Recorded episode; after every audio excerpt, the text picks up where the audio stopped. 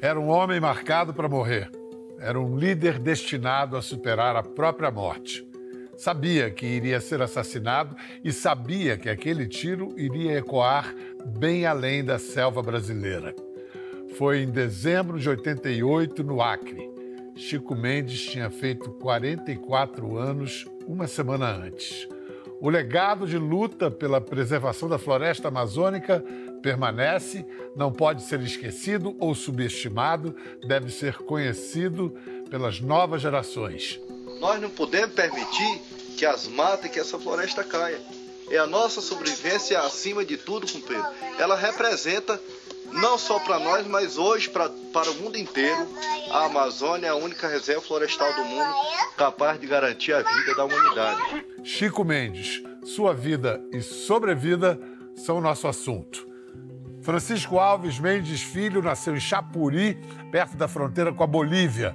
Filho de seringueiro, foi menino que cresceu colhendo látex. Ah, sempre fui seringueiro. Meu pai era seringueiro. Eu comecei a cortar com, com 9 anos de idade e durante 20 anos eu cortei seringa direto. Alfabetizado na adolescência, cedo entrou na militância e dirigiu o primeiro sindicato de trabalhadores rurais do Acre. Premiado e reconhecido fora do Brasil antes de ser conhecido aqui, Chico foi morto com um tiro no peito disparado por Darcy Alves, amando do pai, o grileiro Darli Alves. Os dois foram condenados a 19 anos de prisão. O crime inflamou o movimento de ativistas que já chamavam a atenção quatro décadas atrás para o valor da floresta em pé. Nossas duas convidadas dessa noite seguem na luta que ele começou. Uma é atriz e ambientalista, amiga do Chico e está em cartaz com uma peça de teatro sobre ele. A outra é sua filha mais velha, presidente do Comitê Chico Mendes no Acre. Lucélia Santos e Ângela Mendes, bem-vindas. Obrigada. Muito obrigada. Eu ia falar que vocês mantêm a chama acesa, mas eu acho que nesse caso não é uma boa imagem. Eu acho que vocês mantêm o rio correndo, a água fluindo. Melhor do que chamas acesas, né? Lucélia, você participou do programa no auge da pandemia 2020. Hoje você está onde? Você está falando de que cidade? Eu estou falando de Bauru, é, onde eu me encontro para fazer o espetáculo Vozes da Floresta, Chico Mendes vive. Ângela, você vive em Chapuri, lá no Acre, mas hoje você fala, está falando do Rio de Janeiro? Olha, eu vivo em Rio Branco, ah, né? Sim. Mas hoje eu estou falando do Rio de Janeiro. Ângela, você, pelos meus cálculos, você tinha 17 anos quando mataram seu pai. Era uma adolescente. É. Você só, só ali há pouco tempo que você convivia com ele mais de perto. Quando você despertou para a luta dele? Olha, na verdade, é, a minha relação de fato, né, foi muito, se aproximou muito mais dele quando ele já estava para ser assassinado. Eu acho que eu a dimensão de tudo aquilo que ele representou e que ele ainda representa, eu só consegui perceber exatamente na época do assassinato dele, porque foi foi né foi um momento de muita é, de muita repercussão nacional internacional. Eu jamais é, tinha o entendimento de que a luta dele tinha ido tão longe. Acho que o Brasil todo ficou sabendo disso tragicamente depois que ele morreu. Lucélia, como é que você chegou ao ambientalismo, a coisa de se engajar nessa, nessa luta que você já tem décadas nela? Então, Bial, eu é, acho que desde criança o meu espírito era atento para a natureza e para a relação do ser humano, do homem, com a natureza, desde criança. Mas o Chico Mendes foi o divisor de águas da minha militância. Como é que você conheceu ele? Pois é, essa é história que eu conto também um pouco na peça que é narrada por três mulheres da resistência, e eu sou a última mulher que cheguei ao Acre em 88, em maio, e era um momento acirrado de resistência e de violência contra o Chico. Ele estava mesmo marcado para morrer pelos latifundiários. Não resta a menor dúvida que nesse, nessa luta aí, a gente está convencido de que mais hoje ou mais amanhã, algum companheiro vai perder a vida, alguém vai derramar sangue, porque nós estamos lutando contra um poderio econômico, o poder do latifúndio, num país do latifúndio. Então, é, o Chico tinha ido ao Rio meses antes para falar para nós do Partido Verde. Eu, então, era muito companheira do Alfredo Sirquis, Fernando Gabeira, Liste Vieira, Carlos Mink, Herbert, Daniel, é, é Liste Vieira. Nós, nós fundamos o Partido Verde em 1985. E nisso, essa luta do, dos seringueiros lá no Acre estava pipocando os empates e o, o Chico à frente da liderança. Essas palavras que vocês estão vendo aqui, isso aqui é a bandeira, representa a bandeira, o futuro dos trabalhadores da Amazônia e da humanidade. O Chico veio ao Rio porque ele tinha uma missão extraordinariamente grande, ele sabia perfeitamente o que ia fazer, para onde ia com o movimento, era um grande líder de fato, e ele veio para buscar apoio dos companheiros ambientalistas verdes no sul do país, no sudeste. Foi aí que nos encontramos em Petrópolis e ele nos explicou sobre o projeto das reservas extrativistas que eles estavam criando. Quando o Chico começou a falar, ficou todo mundo embasbacado. Eu fiquei magnetizada com a força do projeto que ele estava trazendo. E eu percebi que ali estava a pessoa a ser seguida.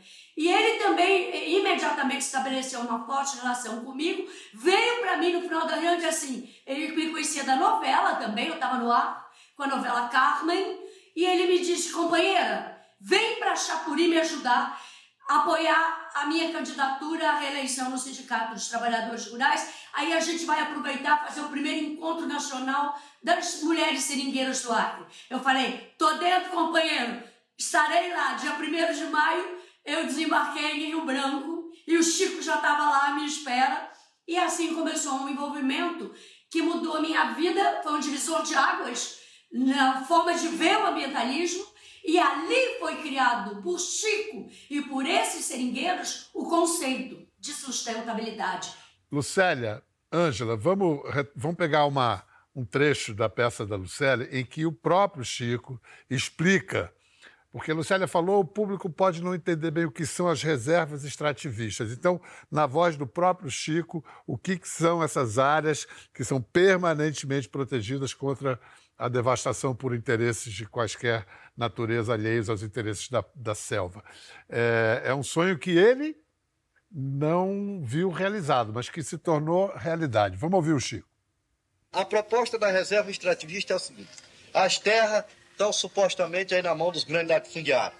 O que nós queremos é o seguinte: é que, o, que essas terras passem para o domínio da União, ou seja, que o governo desaproprie essas áreas que elas passem para o domínio da União, não do Estado, da União, e que elas se transformem em usufruto para os habitantes da floresta, ou seja, para os seringueiros. E aí nós estamos ah, colocando como proposta o cooperativismo, nós estamos com, colocando como proposta prioritária uma melhor forma de comercialização da borracha, comercialização da castanha. Nós queremos criar indústrias caseiras para se dar prioridade às outras riquezas que nós não, não, não defendemos simplesmente Hoje, só a economia da borracha, não só a economia da castanha, mas a copaíba, os produtos extrativistas que são vários em toda a região da floresta. As árvores medicinais que é impossível você contar.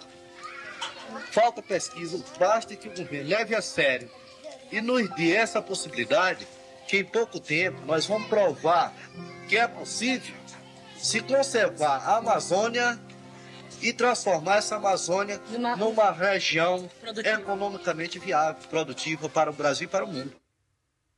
Muita antevisão, né, Angela? Quer dizer, hoje os economistas de ponta estão dizendo que é, é, explorar os recursos da Amazônia significa preservar a floresta, tal floresta em pé. Como é que você, filha dele, como é que você explica essa lucidez e antivisão? Era, era conhecimento, era intuição? Como é que ele viu tão adiante? É, era vivência, porque ele era, em sua essência, né, um seringueiro, mas foi também né, um, uma antevisão a partir também da presença de uma pessoa muito especial na vida dele, que foi o Euclides Távora, né, que não só chegou lá na colocação e alfabetizou ele, mas também repassou ele noções né, de organização sindical, de luta de classes, porque a vida, o trabalho do extrativista, do seringueiro, né, era também é, era um trabalho árduo, né, é, e, e, e, ele tinha, trazia isso em sua essência. Ele estava lá vivendo isso, né? Eu ia lembrar ao espectador que as primeiras reservas extrativistas é, criadas por decreto presidencial, assim como foram concebidas pelo Chico, foram criadas em março de 90. Uma delas foi a reserva extrativista Chico Mendes, que é uma área de quase um milhão de hectares no Acre. E a economia da região lá ainda é baseada só na extração de seringueiras e castanheiras ou diversificou, Ângela? Não, diversificou. Hoje, por exemplo, é, não, não, a gente não só denomina de seringueiros as pessoas que estão lá, mas extrativistas, justamente por isso, porque né, o potencial da floresta né, é, é, aumentou muito. Né? Não é que aumentou, é que as pessoas passaram a ver né, que ela ia além da seringa, da castanha. Né? É, hoje já se produz açaí, como o próprio Chico falou, como o próprio pai falou, né? Tem a Copaíba, Andiroba, né? É, o açaí e o que ainda falta de pesquisa, porque a gente sabe que o potencial também vai muito mais além disso. Na, na Amazônia, você, né, em um metro quadrado ali de floresta, você descobre é, princípios ativos incríveis. A Amazônia, a, a floresta né, ela é uma grande farmácia, né? E à medida que as pesquisas vão acontecendo, vão se descobrindo, né, uma enormidade, né, uma infinidade de coisas. Mas ainda falta descobrir muito mais, né? Deixa eu chamar a atenção para o público, Ângela, que essa voz do Chico que a gente ouve nesses trechos do espetáculo da Lucélia é inédita. Assim, são, são trechos de uma gravação de uma longa conversa que Lucélia teve com o Chico lá em 88 e que ficou guardada, essa gravação ficou guardada esses anos todos. Por que, Lucélia? Por que agora vira público com ela? Pois é, Bial, porque isso era parte do meu encontro com o Chico.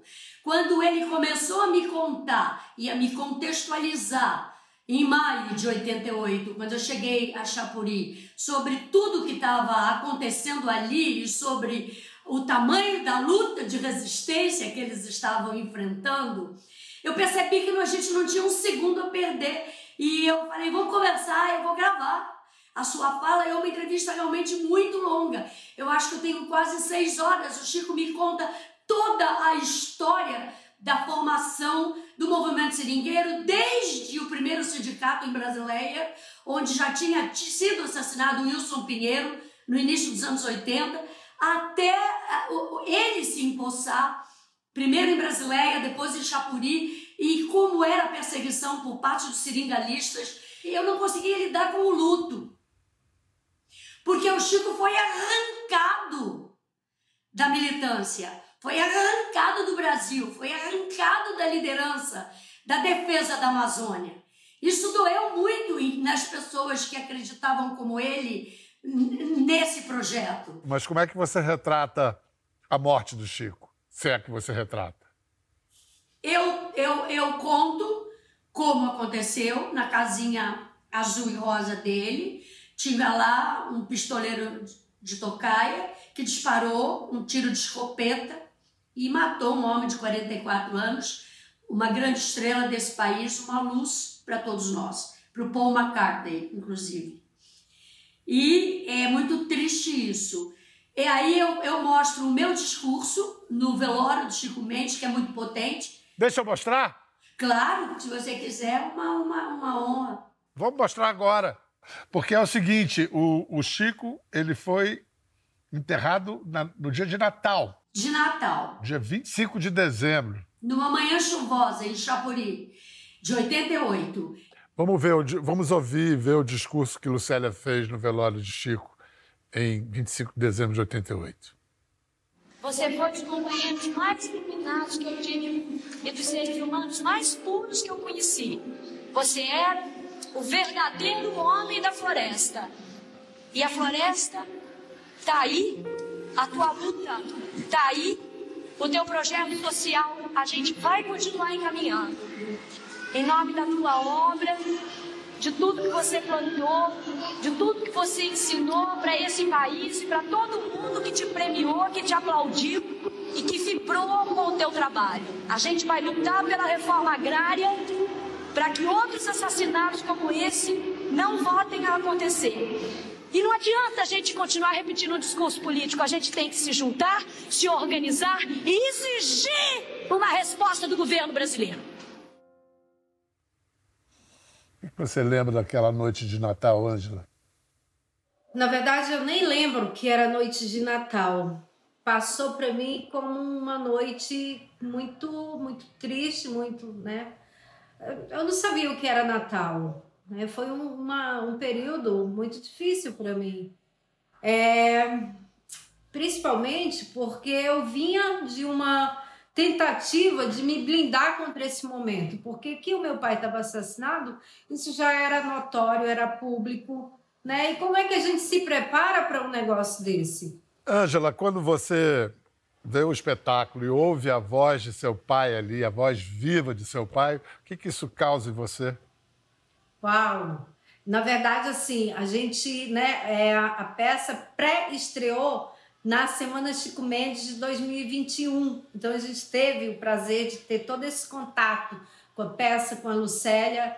E, e para mim é sempre um aprendizado, na verdade, porque ele é incrível, né? Ele fala de coisas lá atrás que a gente hoje vivencia. Então, é, ouvir o meu pai, além de, de ser emocionante, porque é isso, nossa convivência, ela, né, ela foi curtíssima, assim como a Lucélia assim como a própria Lucélia. Mas eu aprendi tanto com esse, né, com essa convivência, mas aprendi muito mais depois, porque eu costumo dizer que a história que eu carrego do Chico que eu trago em mim é foi construída como se como quem costura uma colcha, uma linda colcha de retalho. Ele tinha essa força de gravidade, né, que atraía também. Esse centro gravitacional é que em torno dele também que gira a peça é, Vozes da Floresta, da Lucélia. Vamos ouvir é, um trecho em que ele fala. Do, a, a, na peça, a voz é acompanhada por imagens dele. Como a gente vai ver agora, ele falando do início dos conflitos por terra e da luta dele no fim dos anos 70. Em 76, a gente estava no auge, no momento mais acirrado, no momento mais difícil no momento mais desespero que já ocorreu nesse ar. Na época que, que os fazendeiros começaram a chegar, no partir de 70, começa então a expulsão em massa de seringueiros. Seringueiros foram expulsos, com seus barracos queimados. Mais de 70% naquele momento dos seringueiros, em desespero, são expulsos dessa região aqui e se mandam para a Bolívia e outros para Rio Branco para as periferias da cidade lá. Em 76 eu assumo a diretoria do sindicato em Brasileia, no Acre. Começa a primeira implantação do sindicato lá. Em 76 nós sentamos e pensamos como, como vamos barrar esse processo de desmatamento. Eles, com, essas terras foram compradas com todas com os apoios com o apoio dos incentivos fiscais da Sudão. O governo abriu as pernas para esse latifundiário. E nesses seis anos, nessa nossa região, foram destruídas 180 mil árvores de seringueira, 80 mil castanheiras. E entre madeira de lei cedro, aguana, o abio, o cumaru de cheiro, o cumaru ferro, o amarelão, foram destruídas mais de 1 milhão e 200 mil ah. São números muito impressionantes que ele cita da época. É, Ângela, o que, que, mudou e o que, que ainda permanece? Olha, a reserva extrativista Chico Mendes, aliás, o legado do Chico como um todo, né, incluindo aí as reservas extrativistas, elas têm um papel muito importante. No entanto, né, muita coisa avançou, mas nos últimos cinco anos, vamos dizer assim, a violência né, o desmatamento, ele voltou a períodos, a esses períodos que vocês viram, né? Durante quase 30 anos aí as reservas extrativistas, elas foram se consolidando, nem todas. A gente ainda tem um longo período para que todas as reservas extrativistas que estão criadas se consolidem e que tantas outras que estão né, na iminência de serem criadas, que sejam criadas também e que de forma sejam implementados os, os instrumentos de gestão desses territórios. Então, pensar as reservas extrativistas naquela época também foi uma visão ousada, né? Porque, em primeiro lugar, as reservas extrativistas garantem a vida dos seus moradores. Quando a gente vive hoje conflitos intensos pela posse e pela propriedade da terra. Escuta, além da voz viva do, do Chico Mendes, Lucélia, a peça, como você disse, tem outros personagens da floresta. Quem é a Valdiza que abre o espetáculo? A Valdiza Alencar saiu lá do dentro da mata de um seringal e nós descobrimos na nossa pesquisa, Zezé e eu, que a primeira sindicalista que fundou o primeiro sindicato de trabalhadores rurais extrativistas era uma mulher e foi Valdiza Alencar, em Brasileia. Então ela conta o primeiro ato da nossa peça. Ela saiu da colocação dela, andou quatro dias no meio das varações, chegou em Brasileia a pé, com uma lata de farinha e de uma carne frita. Foi, pegou um ônibus para Rio Branco, chegou em Rio Branco atrás de um cara para ajudar os seringueiros a fazerem, a construir o sindicato para poder garantir os empates de derrubada. Porque o que segurou a floresta foram os empates. Que isso era um conceito deles. Essa foi a luta de resistência totalmente inovadora e moderna que aconteceu. Foram eles que inventaram, foram eles que fizeram. Eram barreiras humanas que impediam a derrubada de árvores. Corpo a corpo mesmo. Exigia coragem. A gente vai ouvir agora uma amiga que participou dessas ações e que, que na verdade, teve a, a, a, vocação dela para a vida pública, para a luta, despertada pelo Chico. Ele que fez a cabeça dessa moça que vai falar aqui. Eu conheci o Chico Mendes, eu ainda era muito jovem, tinha 17 anos. Era aquele momento, na década de 70, em que estava havendo a invasão dos seringais nativos pelos fazendeiros do sul e do centro-sul do país. E aí eu ouvia muito, ah, esse bispo comunista, aquele Chico Mendes comunista. E um dia eu estava na missa e vi um cartaz na porta da sacristia, tinha assim, curso de liderança sindical rural com a participação de Clodovis Boff e Chico Mendes. E aí eu estava na missa e pensei, é hoje que eu vou entender esse negócio de Chico Mendes comunista e, e bispo comunista. E foi aí que nós nos conhecemos era um movimento pacífico que consistia em ir para um lugar que tinha uma derrubada dentro do, do, do seringal, que era ocupado pelos poceiros, os fazendeiros chegavam, queriam fazer fazendas e iam derrubando grandes áreas de floresta. Então, os empates consistiam em ir até esse lugar e espalhar pessoas, jovens, crianças, idosos, no lugar onde tinha derrubada e assim fazia parar a derrubada, porque árvores de 35 metros de altura com 2 metros e meio de diâmetro é, mataria quem estivesse ali. Então era uma estratégia assim bem pacífica, mas que exigia muita coragem. Esse ano, os deputados federais e os senadores vão fazer a nova Constituição do país. E é na nova Constituição do país que vai ter que estar assegurado todos os direitos dos trabalhadores. Porque até hoje nós só tivemos deveres, nunca tivemos direitos. Nossa, que coisa bonita! Ângela, você diria que o uso esperto, o uso inteligente das redes sociais hoje podem corresponder ao empate contemporâneo? Uau, esse é, no, esse é o nosso pensamento ideal.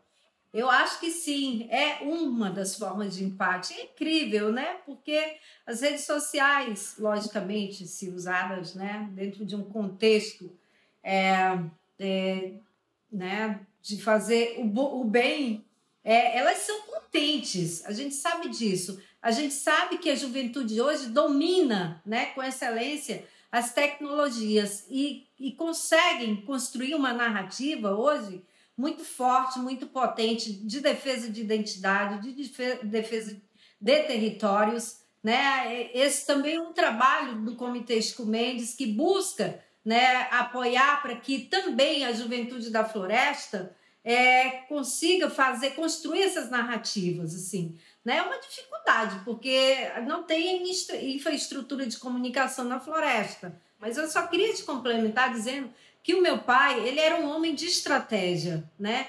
É, o próprio é, o próprio empate foi uma estratégia muito forte de resistência, mas a gente a, a aliança dos povos da floresta, né? Que foi uma aliança política com os indígenas, com grandes lideranças indígenas daquela época, foi também algo muito incrível para se pensar, muito ousado, muito inovador, dada inclusive né, o contexto é, de, de, de violência né, que permeou é, indígenas e os é, extrativistas, né, os seringueiros, que quando aqui chegaram não eram, viraram seringueiros, né? É, na força e na marra para é, trabalhar e enriquecer ainda mais os patrões donos dos seringais, seringalistas. É, deixa eu lembrar uma das estratégias, você falou, ele era um homem de estratégia, era mesmo, e para conseguir esses resultados, ele foi buscar apoio que ele não tinha aqui, lá fora. Vamos ver ele isso. contando isso. Em janeiro de 87, eu recebo uma visita da ONU, do representante da ONU aqui em Chapuri, da UNEP. A partir do Encontro Nacional. É, de seringueiros. E essa pessoa fez questão de ir comigo ao seringal, conhecer a experiência nossa, e quando foi em março, eu fui convidado pelas entidades ambientalistas para uma viagem aos Estados Unidos, a Miami. E essa viagem de Miami que começa então, pega fogo e começa então a história do reconhecimento internacional de nossa luta.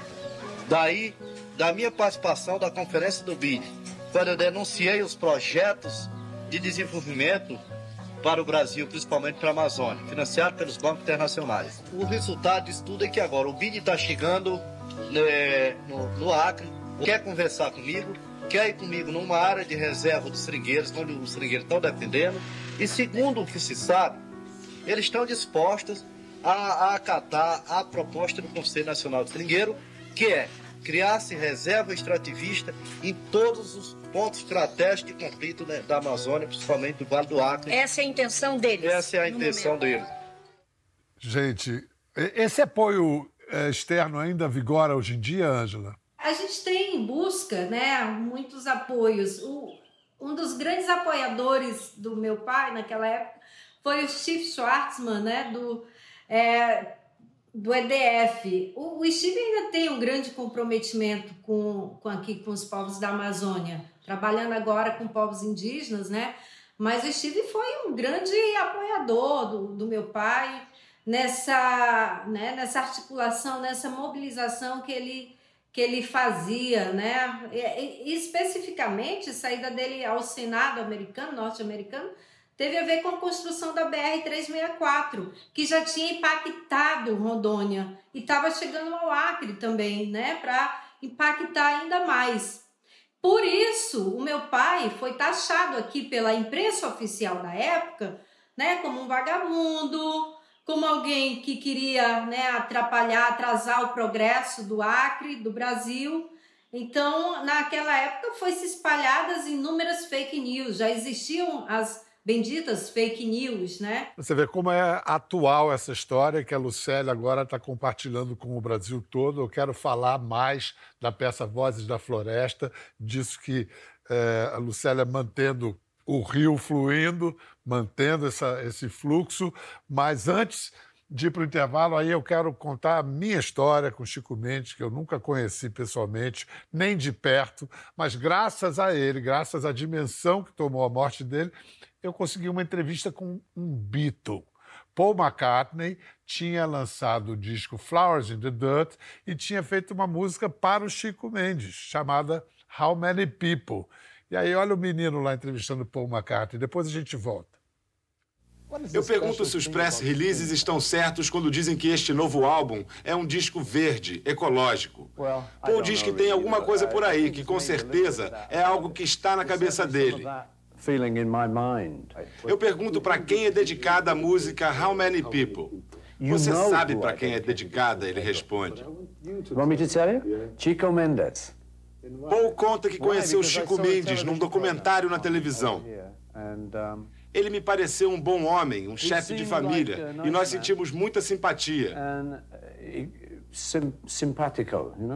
Quando ele foi assassinado, foi um choque para muita gente aqui. Quando alguém que estava tentando fazer o bem é morto, é um choque.